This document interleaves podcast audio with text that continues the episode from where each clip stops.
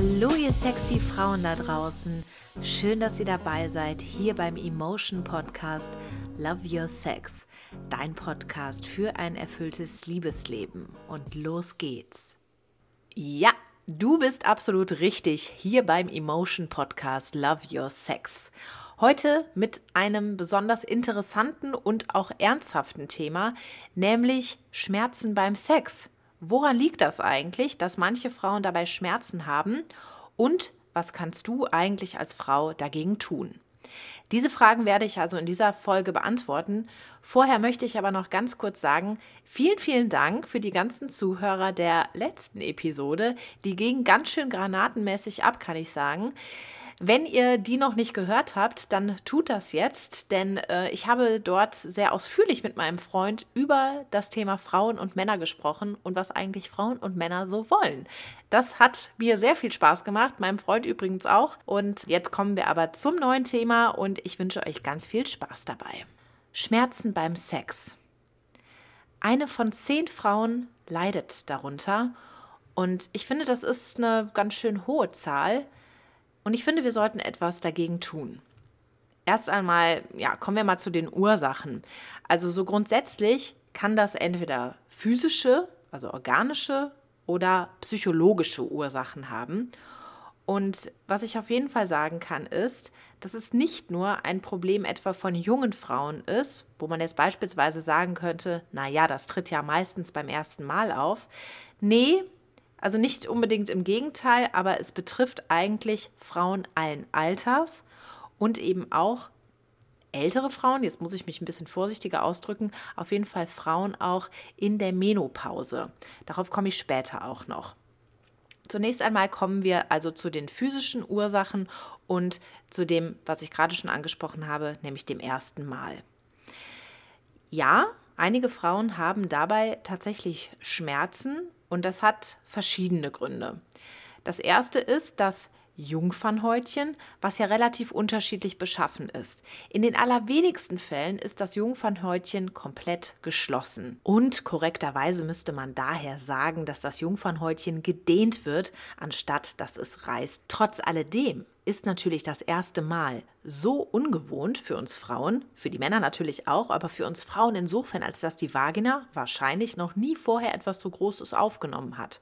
Und durch diese Reibung, die da stattfindet, können durchaus Schmerzen auftreten. Vor allem, wenn man sich vorstellt, dass man wahrscheinlich sehr nervös ist, dass die Lubrikation, also das Feuchtwerden, noch nicht so ganz funktioniert und daher einfach noch eine höhere Reibung besteht. Und damit sind wir jetzt schon genau im Thema.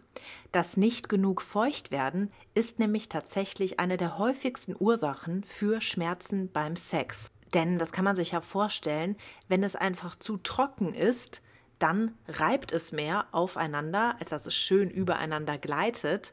Und das alleine kann schon Schmerzen verursachen. Das kann dann aber auch langfristig dazu führen, dass einfach die Schleimhäute mehr gereizt sind, irgendwann entzündet sind und dann kann es richtig schmerzhaft werden. Doch was sind jetzt die genaueren Gründe dafür und vor allem, was kannst du dagegen tun?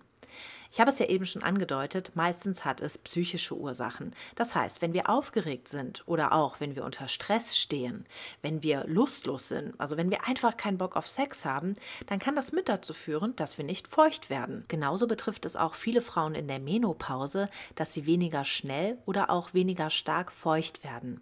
Hierfür ist auf jeden Fall der wechselnde Hormonhaushalt verantwortlich und da kann man aber auch leicht etwas dagegen tun. Man kann nämlich Gleitgel verwenden. Das ist sozusagen die schnellste Lösung bei fehlender Feuchtigkeit.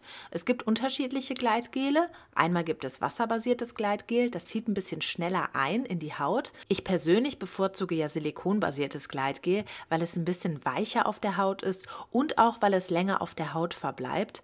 Und ich würde an deiner Stelle auf jeden Fall ein solches Gleitgel wählen, welches schadstofffrei ist und auch parfümfrei. Denn ansonsten könnten die Schleimhäute angegriffen werden und das will ja keiner. Übrigens, wenn du einen Kinderwunsch hegst, solltest du auf jeden Fall auf ein spezielles Gleitmittel zurückgreifen. Es gibt die, die heißen dann auch Gleitmittel bei Kinderwunsch, denn Ökotest hat herausgefunden, dass viele der herkömmlichen Gleitmittel so sauer sind, dass sie die Spermienaktivität einschränken können. Und das kann man sich natürlich sich vorstellen, dass das Schwangerwerden dann unter den Voraussetzungen etwas schwieriger werden könnte. Bevor du aber jetzt einfach Gleitgel verwendest, würde ich auf jeden Fall vorher mal in dich hineinhören. Also möchtest du gerade wirklich Sex? Bist du auch gerade wirklich erregt? Weil wenn das nicht der Fall ist, halte ich Gleitgel nicht für die beste Lösung. Denn meiner Meinung nach zeigt uns unser Körper eigentlich ziemlich deutlich an, was wir wollen und was wir nicht wollen. Und wenn wir als Frau eben nicht feucht genug sind, dann hat das Ganze auch Ursachen. Und deswegen würde ich auf jeden Fall immer auch auf den Körper hören. Was zeigt der dir gerade an? Was möchte er dir gerade sagen? Denn oft genug ist es auch so, dass Frauen unbewusst ihren Beckenboden anspannen. Und der Grund hierfür ist häufig Angst. Angst vor Schmerzen oder Angst vor einer schlechten Erfahrung. Und in dem Fall halte ich Gleitgel für keine geeignete Lösung des Ganzen, sondern dann würde ich dem Ganzen mal auf die Spur gehen. In dem Falle würde ich auf jeden Fall mit einem Frauenarzt darüber sprechen. Oder auch im ersten Schritt das Gespräch mit dem Partner suchen. Denn es kann sein, so hart das jetzt klingen mag, dass dir die Art, wie ihr miteinander schlaft, einfach nicht gefällt. Und da lohnt es sich auf jeden Fall, darüber zu kommunizieren und sich gegenseitig die Bedürfnisse mitzuteilen. Ein anderer Grund für die Anspannung kann auch sein, dass du eine schlechte Erfahrung gemacht hast und dass du jetzt Angst hast, diese Erfahrung wiederzumachen. Wenn du beispielsweise eine schlechte Erfahrung beim Frauenarzt oder auch mit einem vorherigen Partner gemacht hast, dann kann das dazu führen, dass du immer wieder in solchen Momenten ganz unbewusst deinen Beckenboden anspannst. Und diese Anspannung führt dann dazu, dass du einfach nicht feucht wirst. Und das, obwohl du erregt bist. Und da ist es dann eben nicht nur damit getan, Gleitgel einzusetzen, sondern hier musst du schon ein bisschen tiefer graben. Ich kenne Frauen, die haben es tatsächlich geschafft, sich selbst zu heilen. Also die haben ihre Ängste aufgelöst durch Entspannungsmethoden und ich kenne auch welche, die Dilatoren eingesetzt haben. Dilatoren sehen ähnlich aus wie Dildos, sind nur ein paar Nummern kleiner. Man kann sich da steigern, Stück für Stück. Es gibt zum Beispiel welche, die sind so groß wie der kleine Finger, dann gibt es welche, die sind so groß wie der Ringfinger und so kann man Stück für Stück seine Vagina letztendlich an eine Penisgröße gewöhnen. Und Penisgröße ist das Stichwort für die nächste Ursache. Denn natürlich können auch Größe und auch die Form des Penis ausschlaggebend sein, ob Schmerzen beim Sex auftreten. Denn es gibt einfach große Unterschiede.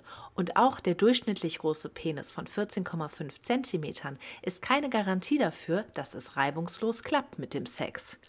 Kurzes Hintergrundwissen dazu. Die Vagina wird bei Erregung dehnbarer und auch die Gebärmutter zieht sich bei Erregung zurück, sodass sie dem Penis regelrecht Platz macht. Das bedeutet im Umkehrschluss, dass man schon im Vorhinein für eine hohe Erregung sorgen kann. Zum Beispiel durch ein ausgedehntes Vorspiel. All das hilft auf jeden Fall, dass der Penis nachher beim Sex mehr Platz hat. Und trotz alledem kann es sein, dass das Einführen des Penis nach wie vor schwierig oder auch schmerzhaft ist ist. Zum Beispiel auch dann, wenn die Frau einen eher kleinen Scheideneingang hat oder auch der Mann einen sehr großen Penis. Hier kann ich auf jeden Fall empfehlen, auch die Sexstellung zu variieren. Wenn die Frau beispielsweise oben ist, dann hat sie mehr Kontrolle und kann so auch die Eindringtiefe oder auch die Kippung des Beckens steuern. Jetzt habe ich ja wirklich einige Ursachen angeführt, die dazu führen können, dass man Schmerzen beim Sex hat. Wir sollten allerdings nicht die Schmerzen nach dem Sex außer Acht lassen, denn die gibt es ja auch. Vielleicht habt ihr auch schon mal die Erfahrung gemacht mit einer Blasenentzündung. Das ist wirklich weniger schön und die kann nämlich dann auftreten, wenn Bakterien in die Harnröhre gelangen. Da wir Frauen eine relativ kurze Harnröhre haben, geschieht das auch relativ schnell. Also ich kenne zum Beispiel, ja, ich würde fast sagen, jede Frau in meinem Umkreis hatte schon mal eine Blasenentzündung. Also es trifft wirklich sehr, sehr häufig auf. Und was ihr dagegen tun könnt, ist auf jeden Fall nach dem Sex pinkeln zu gehen.